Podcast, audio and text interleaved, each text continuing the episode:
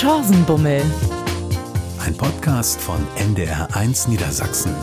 Ich bin ein bisschen nervös, muss ich ganz ehrlich sagen, und aufgeregt, denn ich habe im Chancenbummel heute Künstler, den Entertainer, den Parodisten, den großartigen Jörg Knör. Hallo Jörg. Ja, ich äh, freue mich ja sehr hier zu sein. Ich, ich bin übrigens zum allerersten Mal in einem Podcast, obwohl ich eigentlich prädestiniert dafür bin und auch über 16 Monate überlegt habe, warum mache ich nicht so einen Podcast? 50 Minuten lang Dampfplauderei. Lieber Jörg, ich freue mich, dass du hier bist. Du darfst dich bei mir austoben. Das heißt, ich habe hier sitzen ja im Prinzip 70 unübertrieben 70 Prominente, Verstorbene, aber auch mehr Lebende. Das Wort Stimmenimitator magst du nicht, du magst das Wort Parodist. Wo ist der Unterschied? Oh, das ist aber gut, dass ich das mal sagen darf, weil man wird ja so ein bisschen als Diva an sagt, ach, äh, warum ist ihm wohl nicht fein genug, oder? Nein, es ist tatsächlich so. Also äh, ein ganz feiner Unterschied. Ich sage hier mal ganz provozierend, dass für ich für mich ist es so, wer sagt Jörg Knö, also sagen wir so, wer auf der Straße sagt, ach, das ist so eine ältere Dame. Guck mal, Elsbeth, das ist doch der, äh, das ist, ach, da kommt es auf den Namen nicht, der Stimmenimitator, der immer die Meisel macht. Das ist, für, ich weiß, das bin ich schon gewohnt, weil die natürlich nicht in meinem Programm sind ähm, und ich im Fernsehen nicht mehr so präsent bin bin, aber ich bin unglaublich fleißig wie nie in meinem Leben zuvor. Und wer zwei Stunden äh, auf der Bühne von mir gesehen hat, was da alles passiert, die Parodie, das Zeichnen, also eigentlich Entertainment, der kommt nicht mehr auf das Wort Stimme.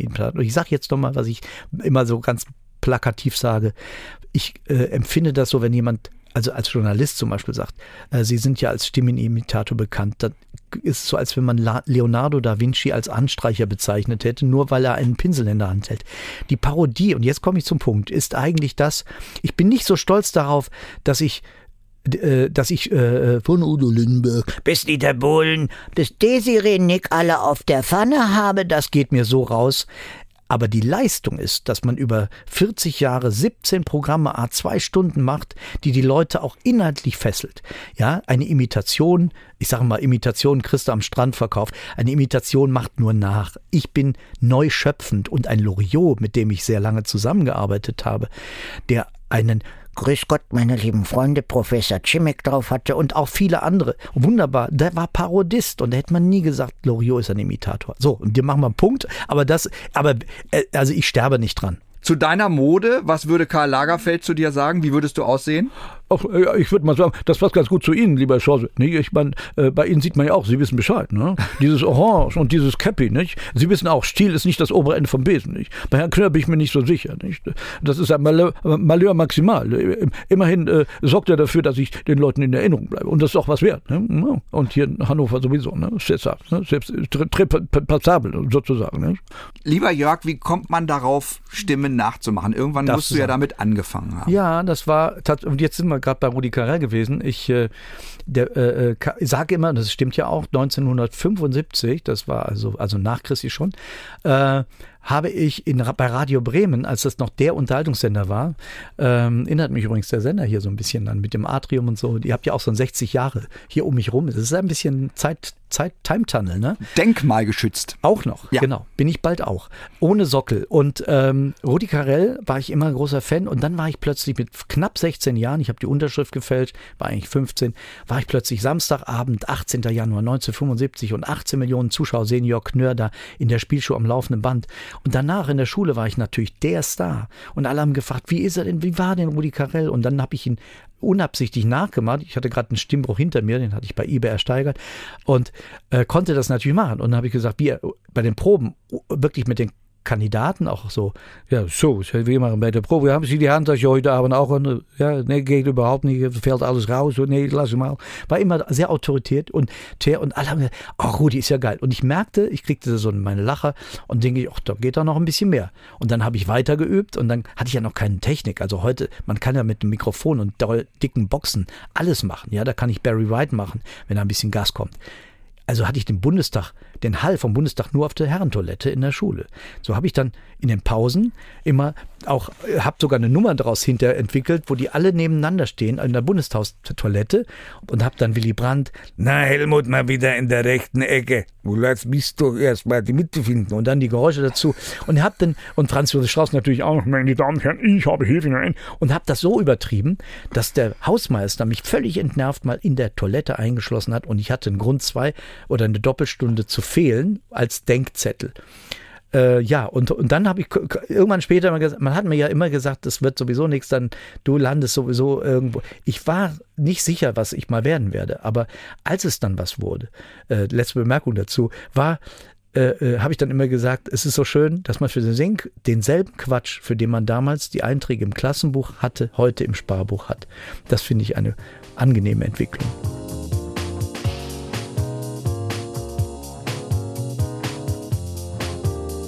Ich glaube, du hast selber gesagt, Klassenkasper zum Partyclown, zum Bühnenkünstler. Ja, ist auch so. Und das ist auch bei allen meinen Kollegen so, die auf der Bühne sind. Man entscheidet das nicht selbst. Das kommt auf einmal.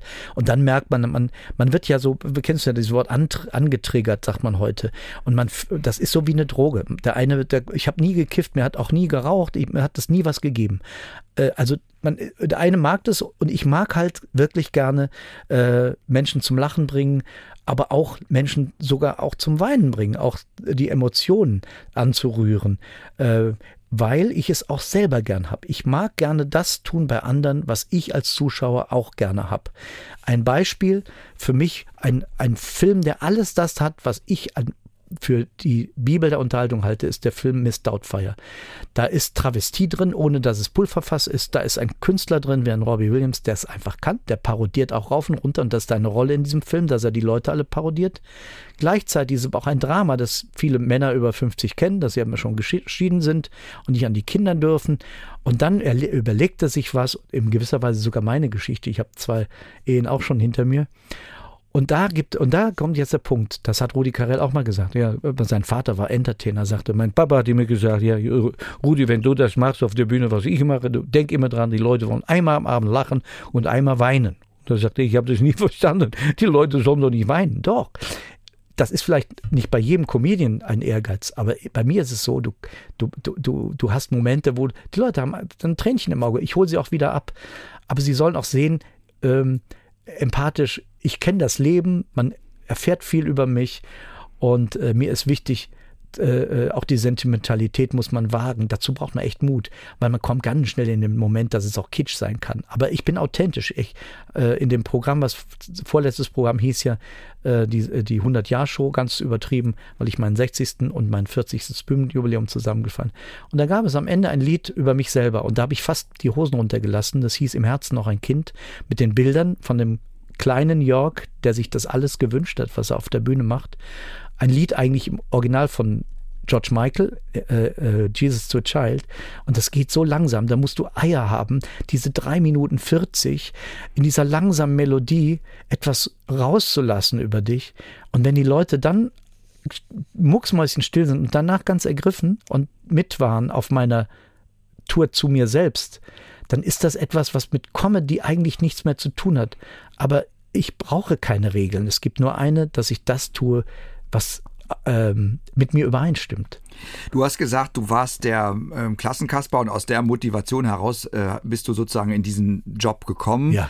äh, Parodist geworden, aber irgendwann setzt natürlich auch die harte Arbeit ein, die du ja rein investierst. Das heißt, du hast dich irgendwann mal professionalisiert. Du bist sozusagen von dem Klassenkasper zum äh, Unterhaltungsprofi ja. geworden und das geht ja nicht auch einfach so, sondern da hast du ja einen, einen langen Weg hinter dir. Das ist wahr. Und ich meine, ich habe die ersten Zeit, Zeit irgendwann von den 40 Jahren habe ich vielleicht äh, äh, intensiv Theater, also meine Soloprogramme 20 gemacht. Aber die ersten 20 waren, weil das so die Zeit war, hatte ich mein Fernsehen, da war ich äh, im ZDF, habe mir meine Sendung mir selbst sozusagen erobert, weil ich was selber produziert habe. Das hat ihnen gefallen. Dann habe ich da diese Jörg Knör Show gehabt, die waren auch knapp 8 Millionen Zuschauer. Heute würden die Intendanten vor meiner Haustür kampieren für so eine Einschaltquote. Aber jeder hat ja irgendwann seine Tsunami. Und wenn ich heute dann andere sehe, die jetzt jung sind und, und, und die ich auch gerne mag, wie, wie Kristall oder so, äh, die jetzt ihre Tsunami haben, dann darf man nicht neidisch sein, weil jeder hat sie einmal im Leben. Ich habe sie gehabt und danach ist es ja viel genussreicher, ohne abhängig zu sein von der Gnade eines Senders ob, oder auch des Publikums, ob man noch im Fernsehen ist oder nicht. Aber dass ich noch meine drei bis 500 Personen in ein Theater reinlocke und das in ohne Corona-Zeiten teilweise 150 Mal, die freiwillig eine Karte kaufen, das ist und die mit mir was erleben. Jeder Abend ist auch für mich ein Erlebnis. Ich äh, nudel das nicht runter und auch immer wieder neu. Ich, äh, meine Programme sind eigentlich immer erst ein Konzept, das ich auch jetzt in Nienburg zum Beispiel am 4. Juli äh, äh, den Leuten vorsetze. Und dann kann man noch mal 20 Vorstellungen danach kommen, da ist nicht mehr viel übrig vom, äh, vom ersten Abend. Nur noch das Gute. Ich sortiere gnadenlos aus. Ich merke, das kommt nicht an. Ich muss eine bessere Nummer da finden. Und so, äh, ich bin wie ein Koch, der so eine, merkt, dass Speisekarte, die er sich ausgedacht hat, schmeckt den Leuten nicht. Und irgendwann hat er die geile Karte und alle kommen.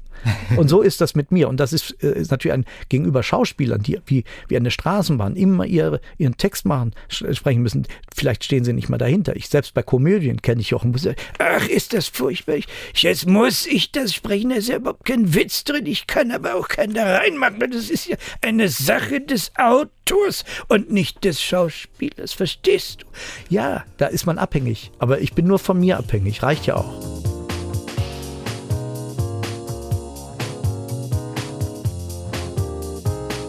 Wenn du eine Stimme dir nimmst, zum Beispiel Ja. jetzt Jochen Busse. Ja, zum äh, Beispiel. Genau, gehst du dann analytisch ran und hörst dir an, wie der spricht und wie Mhm. die Klänge sind und ähm, äh, trainierst einzelne Segmente oder wie macht man Ich sowas? glaube, du beschreibst gerade, äh, lieber Chance, äh, das Prinzip von Max Giermann, soweit ich das von ihm weiß. Das bewundere ich auch sehr.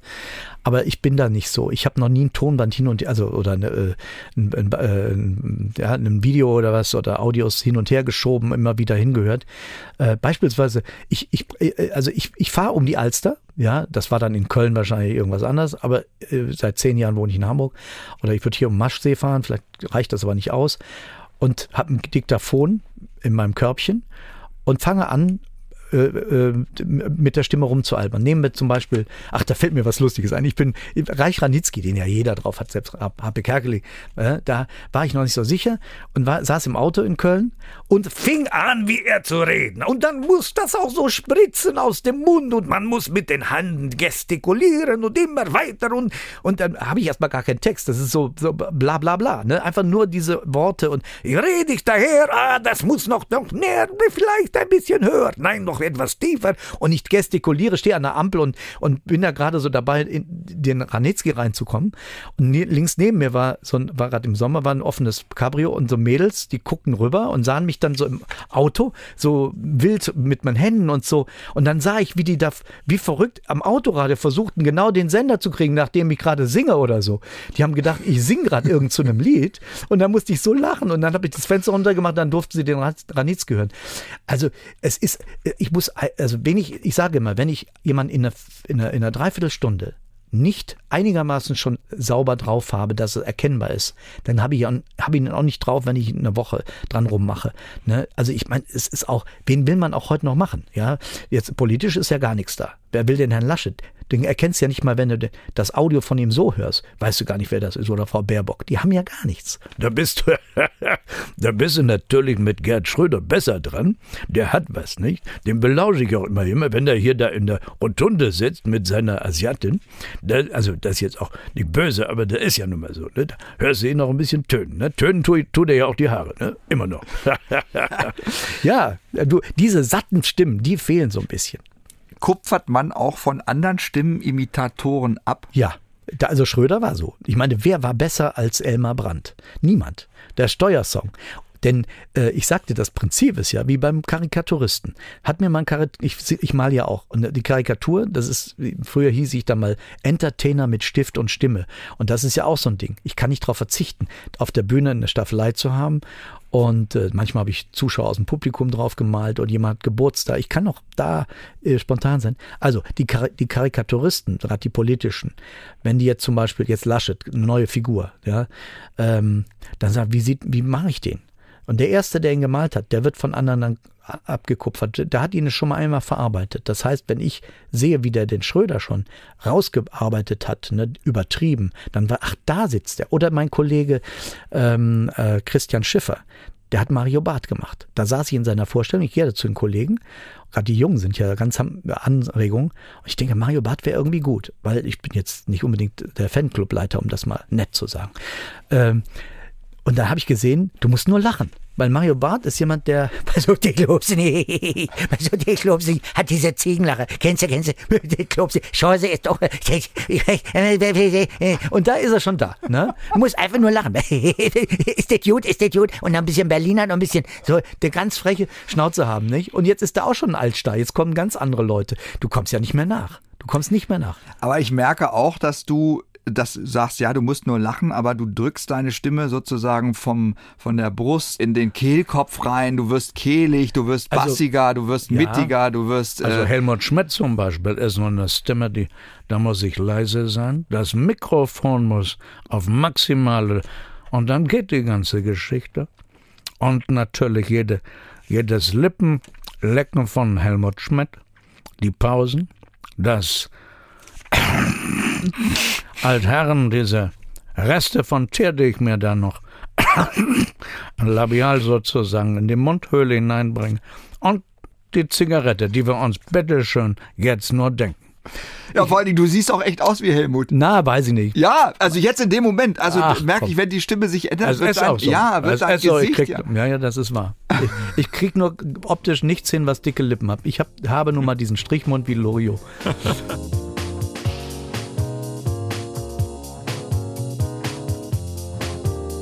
Wie ist das mit gestorbenen Künstlern? Also da sind ja viele empfindlich. Äh, Deine Ja, Parade... die, die selbst ja nicht mehr. Die selbst nicht mehr, Nein. ja, ja, genau. Ähm, und ich zum Beispiel auch überhaupt nicht. Ich finde das gar nicht schlimm. Ist eine Äh, Frage, wa- was man damit macht. Also ich glaube, wer mich kennt, weiß, dass ähm, ich bin ja jemand, der nicht, äh, der, der nicht Leichen flattert, sondern ähm, der hat Jürgen von der Lippe, ich zitiere immer gerne, weil es auch oft so richtig ist. Jürgen von der Lippe übrigens auch sehr schön parodiert ja immer so ähm, äh, Peter Maffei, sie Wander war's ja auch sehr schön. Äh, der hat mal gesagt, man kann nur Menschen parodieren, die man auch liebt, die man auch schätzt, ja. Und äh, das ein bisschen ist ja dran. Und wenn ich äh, einen Asnavour mache oder so, also bei den Sängern macht's ja kein macht's ja kein Problem, weil das ist wie Tribute. Ne? Wenn ich einen Udo Jürgens nochmal, ich habe ich habe im, im letzten Jahresrückblickprogramm einen, einen, einen, äh, einen Song gemacht, in dem ich alle Figuren von Udo Jürgens äh, äh, beschreibe, was sie jetzt machen. Die sind ja alle älter geworden. Das, die, die Gabi, die im Park gewartet hat, die jetzt einen Typen hat, die, die Tante Emma, die jetzt einen Catering-Service hat in äh, Corona-Zeiten. Und das alles kommt in einem Lied vor und heißt, in der Musicbox um Mitternacht sind alle meine äh, Ty äh, äh, Typen wieder aufgewacht. Und Udo Jürgens, ich singe das mit Udo Jürgens Stimme. Und der Witz ist, ich singe ohnehin immer so wie Udo Jürgens. Auch mein, mein, mein Titel, den ich für mein neues Programm selbst geschrieben habe, Comeback des Lebens, äh, sagen mal, machst du aber toll nach den Udo Jürgens. Ich sage, nein, das ist, das ist meine Stimme, aber ich singe nun mal so. Und dann klingt das ein bisschen wie Udo Jürgens. Ich, nusch, ich vernuschel keine Konsonanten und habe dann auch diese, diesen leichten Unterkiefer-Dramatik, dieses, was ich dir sagen will, diese, es geht ja nur um die Welt. Es geht um die Welt, genau. Es Ja. liegt auch am Vibrato, weil du, äh, finde ich, ein sehr schönes Vibrato hast und Oh, das danke. hat Udo das hat, Jürgens auch. Das hat noch nie ein Mann zu mir gesagt, dass ich ein schönes Vibrato habe. ja, Jetzt wird's mir gerade ganz komisch. Ja, das, ich freue mich auch, Und dass du hast gesagt, ich soll ja nicht rumferkeln. Ja. Das ist Chance. Wir sitzen ja, wir sitzen hier ja ganz, Oh. auch ganz intim. Bernd Ja. hinter der Scheibe, Ja, der ist Jörg geschützt Schnör doch. auf der Seite, Chance. Aber ne? Bernd ist die Scheibe schon beschlagen. Ja. Ist das süß? Auch jetzt malt er noch Herzchen mit dem Finger drauf. Das ist ja süß. Können wir ja mal behaupten, ne? Gleich wird, wird er seine Hände an die Scheibe legen und die Oh. Scheibe und runterkratzen, ne? wie in Titanic. Na, sowas. Ja, äh, genau. Also äh, gestorbene Künstler. Inge Meisel ist ja eine Paraderolle von dir. Naja, Ne? sicher. Ich, die habe ich mir aber nicht ausgesucht. Ich, äh, es ist auch tatsächlich so, dass ich sie in den letzten Programmen eigentlich nicht mehr geplant drin habe, sondern nur, weil die Leute sie am Schluss als Zugabe wollen. Äh, damit ich mich nicht immer dieser Sache aussetze. Das ist so wie, wie Howard Carpendale sein Tiamo und äh, jeder hat ja, oder äh, Sieben Fässer Wein, äh, jeder Schlagersänger hat halt einen Hit, den man mit ihm verbindet. Den hat er aber nicht bestimmt, sondern das Publikum.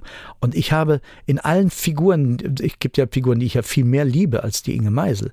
Aber ich kann es nicht sagen. Es war wohl sieben Tage, sieben Köpfe, wo ich, wo, wo ich wunderbar meine Gags immer platziert habe. Und dann kam die Situation bei der Konferenz mit Jochen und mit Rudi, dass da ich sagen, ja, das war klasse der Gag. Man, redet vorher schon, was man so macht am Abend.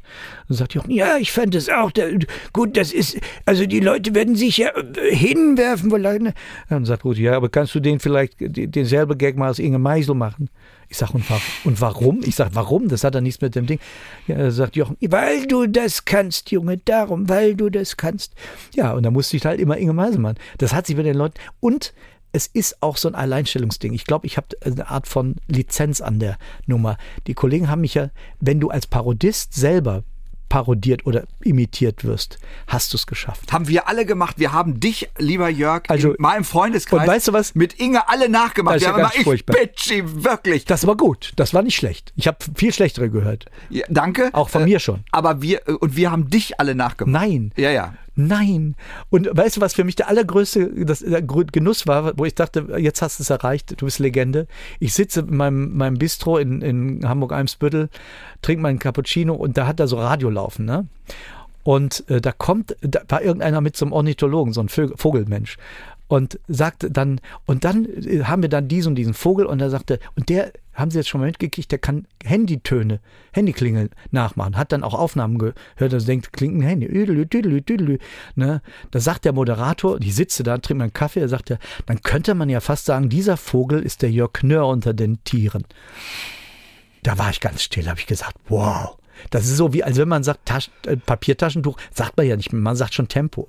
Und jetzt ist dieser Vogel der Jörg Knör unter den Tieren. Ja, Ja, das ist schön. ja.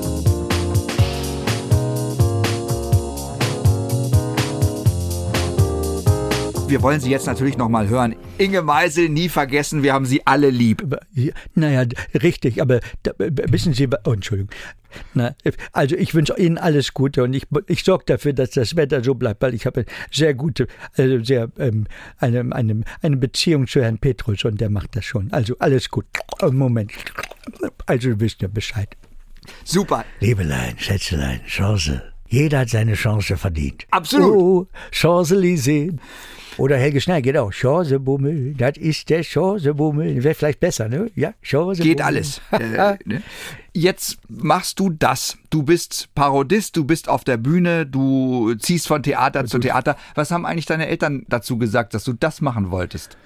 Ach, weißt du, ich habe mich, äh, meine Eltern sind ja beide schon, schon nicht mehr da, ähm, aber ähm, ich, meine Mutter hat das eigentlich sehr gefördert, und ich, wenn ich, also ich sag mal so, der extremste Moment, den kannst du ja nicht wissen, den gibt's ja nirgendwo vermerkt, auch nicht bei Wikipedia, äh, dass ich, als ich angefangen habe mit so einem Jugendvarieté, da habe ich tatsächlich auch Frauenkleider angezogen, hab, weil es gab eine legendäre Travestiegruppe aus Paris, die hieß Folie Parisienne. Aber die waren so dermaßen gut, dass ich gesagt, wie machen die das? Und habe ich alles, was ich abgeguckt habe, habe ich immer gleich das Nachmachen der Parodie. Also ich Kinder machen nach. Ich mache, habe immer alles nachgemacht, habe nicht drüber nachgedacht, dass das vielleicht ein bisschen albern ist. Ich war Marilyn Monroe, Hildegard Knef, die die Wimper, die die Mädels sich jetzt mit 15 ankleben, ja, das gab es früher nur für, im Travestie- und Theaterbereich. Verrückt. Aber nochmal dazu, meine Mutter hat es aber unterstützt. Ne? Die hat dann, äh, das war mir ja schon peinlich, dann wusste sie ja, dass ich dann auch mal so, so große äh, Pumps brauchte für irgendeine Parodie.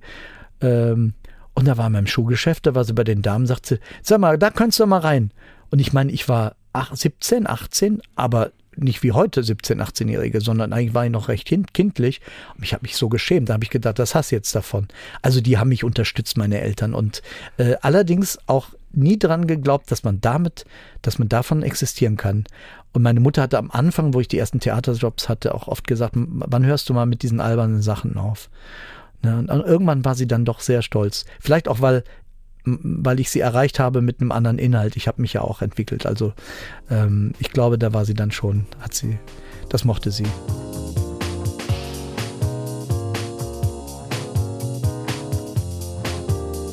Du, du hast ja unheimlich viele Fähigkeiten. Also erstens, du kannst sehr gut singen. Wir hören gleich noch den Song zu Comeback des Lebens, deiner Tour, die Na jetzt beginnt. Zweitens, du bist gnadenlos gut im Zeichnen. Ja, ich könnte dich ja auch mal. Du bist schneller, schnell fertig, mu- muss ich mal sagen. Dicke Nase, Naja, und so den anderen. Also, Glatze. Äh, w- wieso kann man so gut zeichnen? Wie, warum kannst du das? ähm, eigentlich auch wieder eine Schul Schulgeschichte. Also eigentlich, ich glaube äh, tatsächlich, dass das auch ein Talent ist. Ähm, manche Sachen, manche, es gibt Leute, die können nicht singen, da können die auch zum Coach gehen und schaffen es ja auch nicht. Ich habe diese Leute auf Montmartre so bewundert und dann, bei mir müssen Dinge schnell passieren. Aus dem Handgelenk. Äh, so ein Picasso, der eine Taube gemalt hat, in fünf Sekunden, die dann trotzdem eine Million wert ist, verstehe ich. So, und ich äh, habe dann äh, langweilige Zug, äh, Busfahrten gehabt. Ich war die erste Station von einem Schulbus. Und dann saß ich natürlich immer weit vorne, neben dem Busfahrer, die allerdings auch immer im gleichen äh, Sujet saßen mit diesem Mikrofon, mit dem immer dieselben Armaturen und Mütze an. Und dann habe ich gedacht, ich zeichne die. Und dann habe ich die tatsächlich, weil die Wuppertaler Stadtwerke hatten bestimmt irgendwie 100 Busfahrer, dann habe ich dann schon clever einen DIN A3-Bogen so vorbereitet, dass eigentlich alles schon drauf war. Die Mütze, die, der, der Busfahrer, der den Lenker hält und äh, das Mikrofon, nur das Gesicht fehlte. Und da die, sei ja nicht, ob dick oder dünn, habe ich dann die Dreiviertelstunde bis zur Schule immer genutzt, die zu zeichnen. Dann konnte ich es auch irgendwann. Und ich muss auch sagen, ich habe, so habe ich meine Frau kennengelernt und auch, auch andere Menschen, die ich kennenlernen wollte. Äh, ich, hab, ich bin ein schüchterner Mensch. Ich habe äh, wirklich auch ein Problem, Menschen anzusprechen. Und wenn, und wenn ich sie dann zeichne, dann ist, dann sieht man, dass ich irgendwie mich mit ihnen beschäftige. Gleichzeitig bekommen sie von mir irgendwas Nettes. Und äh, man kann reden. Ich habe Helmut Schmidt auf eine Kotztüte gemalt im, in der ersten Klasse von, von der Lufthansa. Ich wollte aber mit ihm sprechen, aber ich dachte, mal ihn doch erstmal. Und dann sagt, sagt er, was machen Sie denn da? Und dann sagt er, sind Sie Künstler? Ich sage, nö, aber äh, und da haben, kam jetzt Gespräch. Ja, und meine Frau, äh, die ich in Hamburg kennengelernt habe in der Bar, äh, da wusste ich auch nicht, wie es so richtig. Und dann habe ich eine Stoffserviette, ich mal wahnsinnig gern auf Stoffservietten und auf ähm, und auf Tellern. Das hast du ja immer im Restaurant. Und der Edding malt ja auf allem. Und ich glaube, die gesammelten Gastronomen in Hamburg haben alle von mir irgendwas auf einem Teller, auf einer Schopfserviette und so weiter. Und äh, ja, das äh, macht mir Spaß. Das glaube ich, das muss man können. Ich habe gesehen, wie du das machst. Du und es kommt noch was Drei hinzu. Striche und ja. Äh, man erkennt denjenigen. Aber was, was, vielleicht, wir sind ja jetzt Audio und ich denke mal, was die Leute mögen ja gerne mal auch ne, wieder eine Kostprobe. Was hier sehr gut passt, ist, dass ich ja eigentlich der Meinung bin, dass die Karikatur und die Parodie dasselbe Genre sind. Das siehst du daran, dass ein Loriot ein großartiger Parodist war, aber auch nur weil die, es, es gehört dieselbe Fähigkeit, nämlich genau hinzugucken und dann musst du bei der Parodie und der Karikatur das Typische rausarbeiten, du musst auf den Kern kommen, du musst die Person überzeichnen, du musst sie erkennbar machen. So, das hat Loriot gemacht. Äh, ich habe sieben Jahre für ihn diese Tiere gesprochen. Hallo, wir sind's, Bum und Wendelin, meine Damen und Herren. Und was kommt jetzt? Ich glaube, wir, wir sind doch nicht dran. Was? Nein, nein. Doch, doch. Und Otto malt auch. Ne? Also Otto ist äh, auch parodiert ja auch immer viel und, und, zeichnet großartig. Udo Lindenberg ist ein Künstler. Diese Doppelbegabung ist nicht ganz selten. Ich finde, die gehört zusammen. Ich kann gut Bass spielen. Das ist das Einzige, was ich glaube ich kann. ja, ja, genau. So mit dem Bass so. Das ist das Einzige, was ich kann. Also mehr, mehr. ha, wie Heinz Erd immer sagte, mal spielt er Bass, mal spielt er besser. ja, nicht? Ja, nur, nur bei seiner Frau, da, da muss er ohne Verstärker arbeiten, nicht? oh Gott, was rede ich denn da?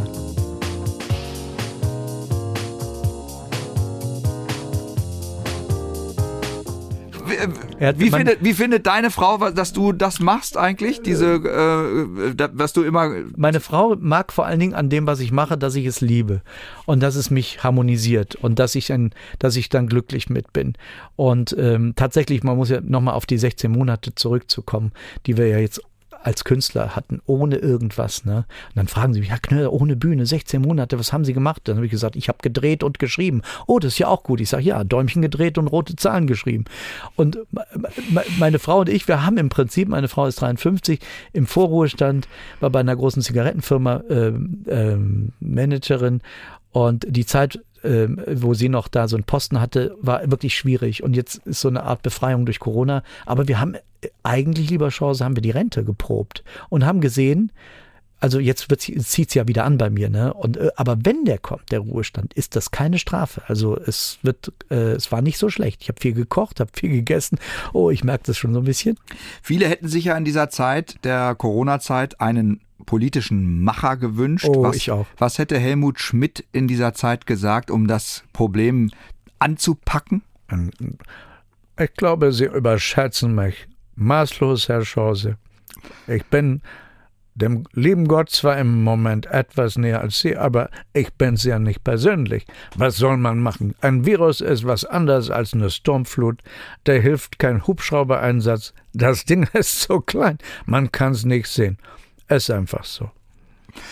Okay, also selbst da, müssen wir, also selbst da würde sich Helmut Schmidt entschuldigen, sagst du. Ja, das, ja, ich hatte mal was sehr Sinnvolles gemacht, das fällt mir nur jetzt gerade nicht ein, wo du. Äh, aber ich hatte was Süßes, ich gucke gerade mal auf meine Zettel, weil ich habe ja natürlich aber hier, der Deutsche in der Katastrophe, was macht der? Heinz Erhard, wenn ich's darf. Heinz Erhard ist so süß, nicht? Ha, ja, der Deutsche und die Katastrophe, nicht? Ha, also die, die Hindenburg, der Zeppelin, die ersten Flammen waren zu sehen und dann das Riesenschiff Titanic, schon ziemlich feucht, schon mächtig Panik, in beiden Fällen das letzte Funken, kurz vorm Verbrennen und versunken, festgehalten auf Papier. Ha, na, bitte schickt uns Klopapier. Ja, da sieht man, ist das Schicksal barsch. Ja, die Deutschen nicht retten ihren Arsch. Ja, so. Das, aber, aber das begreift ja auch Ja. kein Mensch, ne? Nee, Die absolut. Deutschen, wie, wie panisch die sich da so Klopapier gekauft haben. Dein neues Programm, Comeback des Lebens. Ja. Dazu gibt es sogar einen ganz tollen Song, Signature-Song sagt man dazu. der das Programm ankündigt. Ja, ich wollte eigentlich, normal sagt man immer, die, die, kommt die Frage von der Presse, was muss man sich darunter vorstellen? Und dann habe ich so angefangen zu reden und dann sage ich, nee, das, das mache ich im Lied, ähm, Comeback des Lebens und äh, der erklärt sich von selber. Und hier bitte, ich parodiere nicht Udo Jungs. Ich klinge einfach so, wenn ich singe. dass alles nur gut geht, normal. Unser Streben nach Glück so banal. Der Wagen mit noch mehr PS und zwei Kilo zu viel machen Stress. Noch weiter, noch schneller, noch mehr. Und wie mach ich auf Selfies was her? Ja, das Posen ist fast schon ein Sport. Eitle Bilder vertreiben das Wort. Der Wohlstand fühlt sich an wie ein Recht, die vom Schicksal geforderte Pflicht. Die Kurve nach oben ein Muss und die Gier kennt noch immer ein Plus. Doch dem Esel ging's einfach zu gut. Als das Eis brach, entstand plötzlich Not. Ein Virus verändert die Welt und die Sicht auf Karriere und Geld. Und was uns selbstverständlich schien, erstrahlt in neuem Wert. Theater und ins Kino gehen und tanzen unbeschwert. Warten aufs Comeback des Lebens, des sich wieder neu erhebens. Neues Spiel und Sport und Spaß, ohne Stoff und Plexiglas. Ich glaub, alles, was wir lieben, wird's in neuem Glanz dann geben. Eine neue Art Genuss an Umarmung und an Kuss. Ja, wir werden es erleben und es feiern, denn wir steuern volle Fahrt voraus an Deck ins Comeback. Comeback des Lebens, was wird vorkommen in dem Programm? Also so süß, wenn man das ja sieht. Ich muss den Zuschauern sagen, dass der bei dem Wort Comeback des Lebens genau das macht, was ich mir denke. Er lächelt und breitet die Hände aus. Comeback des Lebens. Seine Begrüßungsgeste. Genau das ist das auch. Ich begrüße die Menschen wieder äh, in, in, in meinem Wohnzimmer, in dem, was ich ja sozusagen, das ist ja eigentlich immer die Einladung äh, persönlich, mehr und mehr über die Zeit geworden in meinem Programm. Ich äh, verstecke mich nicht hinter meinen Prominenten, das sind sozusagen meine Marionetten, mit denen ich spiele, aber ähm, äh, man, ich finde, man, man muss rausgehen, das habe ich auch immer das Gefühl. Ich möchte eigentlich einen Künstler nicht, ich möchte auch das Gefühl haben, äh, ich habe ihn kennengelernt. Ja, ähm, und das ist natürlich gerade beim Parodisten fast schon ein bisschen widersprüchlich, aber trotzdem, äh, ich vermitt, ich habe so viele Gelegenheiten, auch jetzt sind die Shows natürlich ohne Pause, man macht 75 Minuten, aber wenn du zweimal eine Stunde hast und manchmal mache ich sogar so lange, bis es, bis es gefällt, dann äh, ist mir der Applaus wichtig, aber mir ist fast noch wichtiger, dass die Menschen ahnen, wer ich bin. Ja, und äh, ich glaube, ich möchte etwas mitgeben. Ich, äh, je älter man wird, hat man ja auch so einen pädagogischen Auftrag. Und eigentlich unter allem wird das Bedürfnis immer größer. Und das lebt man auch in Corona mit den Menschen. Finde ich, das war auch möglich emotional, dass wir eigentlich ja alle äh, im selben Raum sind, dieselben Probleme haben. Also so, also wenn das Wort nicht furchtbar ist, aber ich habe ein großes Bedürfnis nach Solidarität zwischen Menschen.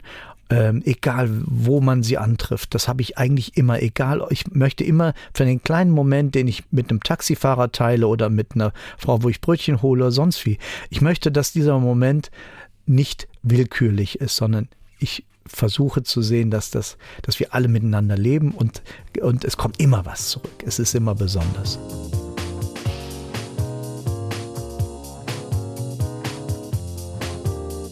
Hast du skurrile Erinnerungen an irgendwelche Auftritte, wo mal wirklich was schiefgelaufen ist oder? Ja, natürlich. Also manche darf ich hier gar nicht erzählen. Die sind wirklich auch nicht gerade ähm, sauber. Ne? Also die schönsten sind richtig eklig. Aber ähm, Gott, jetzt mache ich aber neugierig. Ne? Voll der Teaser es gibt alles. Es gab Unglücke, ich bin von der Bühne gefallen, habe mich am Vorhang vier Meter in der Westfalenhalle runter äh, mit dem Mik Mikroport im, im, am Kopf und habe weiter gesungen und, und habe schon, schon äh, die, die, so richtige äh, Brandflecken von, vom Runterrutschen. Dann komme ich unten an und mache einfach weiter. Also ich habe, ich bin auch schon mal mit, äh, ich habe mir schon mal den Oberschenkelmuskel äh, äh, komplett abgerissen, als ich aus dem Auto gestiegen bin, in irgendwo in, in so einem Bergdorf, wo so eine, so, so eine eine, eine Gala war, also so eine Betriebsveranstaltung für irgendeine Versicherung. Und dann bin ich gehumpelt und habe ich immer, ge das hat mega wehgetan, aber ich habe das überspielt, habe gesagt, ich mache gerade Dr. House, weil der humpelt ja auch und so. Ach, einmal habe ich sogar die ganze Show im Sitzen gemacht. Ist mir, das scheint wohl irgendwie meine Achillesferse zu sein, nur weiter oben. Ist mir, auf der anderen Seite ist mir, habe ich einen Muskel angerissen und äh, bevor ich ins Krankenhaus ging, habe ich die Show aber weitergemacht. Und die Leute haben, beim Otto war das passiert. Da muss ich ja immer hinter der Bühne, da haben wir so eine Gasse, da sieht man mich so hin und her hüpfen mit der Otto mit und äh, habe vergessen, dass ich vielleicht ein bisschen unsportlich bin und habe mir dann wieder, und dann habe ich die ganze, das waren noch anderthalb Stunden äh, nötig, da habe ich mich einfach hingesetzt ne, und habe den Fuß ein bisschen hochgetan und habe eine Show im Sitzen gemacht. Ne, so wie Peter Ustinov mit 80, der hat im Rollstuhl alles gemacht. Habe ich gedacht, jetzt muss das Material funktionieren, da musst du keine Choreografie machen. Also man macht einfach weiter ja, äh, in solchen Situationen. Ich habe auch schon häufiger den Auftritt verpasst. Ja, dann wenn man mal, ich war im äh, Hamburg äh, äh, vier Wochen lang mit einer Band, hieß dann Knör Royal, hat der NDR sogar aufgezeichnet ähm, und äh, glaube ich nicht bereut. Und dann war dann sonntags, nur sonntags war die Vorstellung aber schon um 19 Uhr, stand um 20 Uhr. Und bei einem ersten Sonntag von den vier Wochen war ich so immer auf meinen, die Show lief schon wie auf Schienen und dann habe ich in dem Hotel, was allerdings etwas weiter am Hafen war, äh, Viertelstunde mit dem Taxi da war ich noch unter der Dusche. Ich denke, ist ja erst Viertel vor sieben. Da kommst du dann um halb acht, ist alles gut, ne? Da rufen die mich an und sagen, die Zuschauer klatschen schon. Wo bleibst du? Ich sage, oh, scheiße, ich muss mich abtrocknen. Und sowas passiert immer wieder mal, ne? Aber so richtig schlimme Sachen sind nicht passiert. Das merkt der Zuschauer auch nicht. Nee, natürlich nicht. Aber äh, man ist irgendwie offensichtlich, bist du auch geschützt äh, auf, äh, in einem Auftritt, wenn ich sehe, was dir alles passiert und trotzdem ziehst du deine Show durch. Alles für die Show.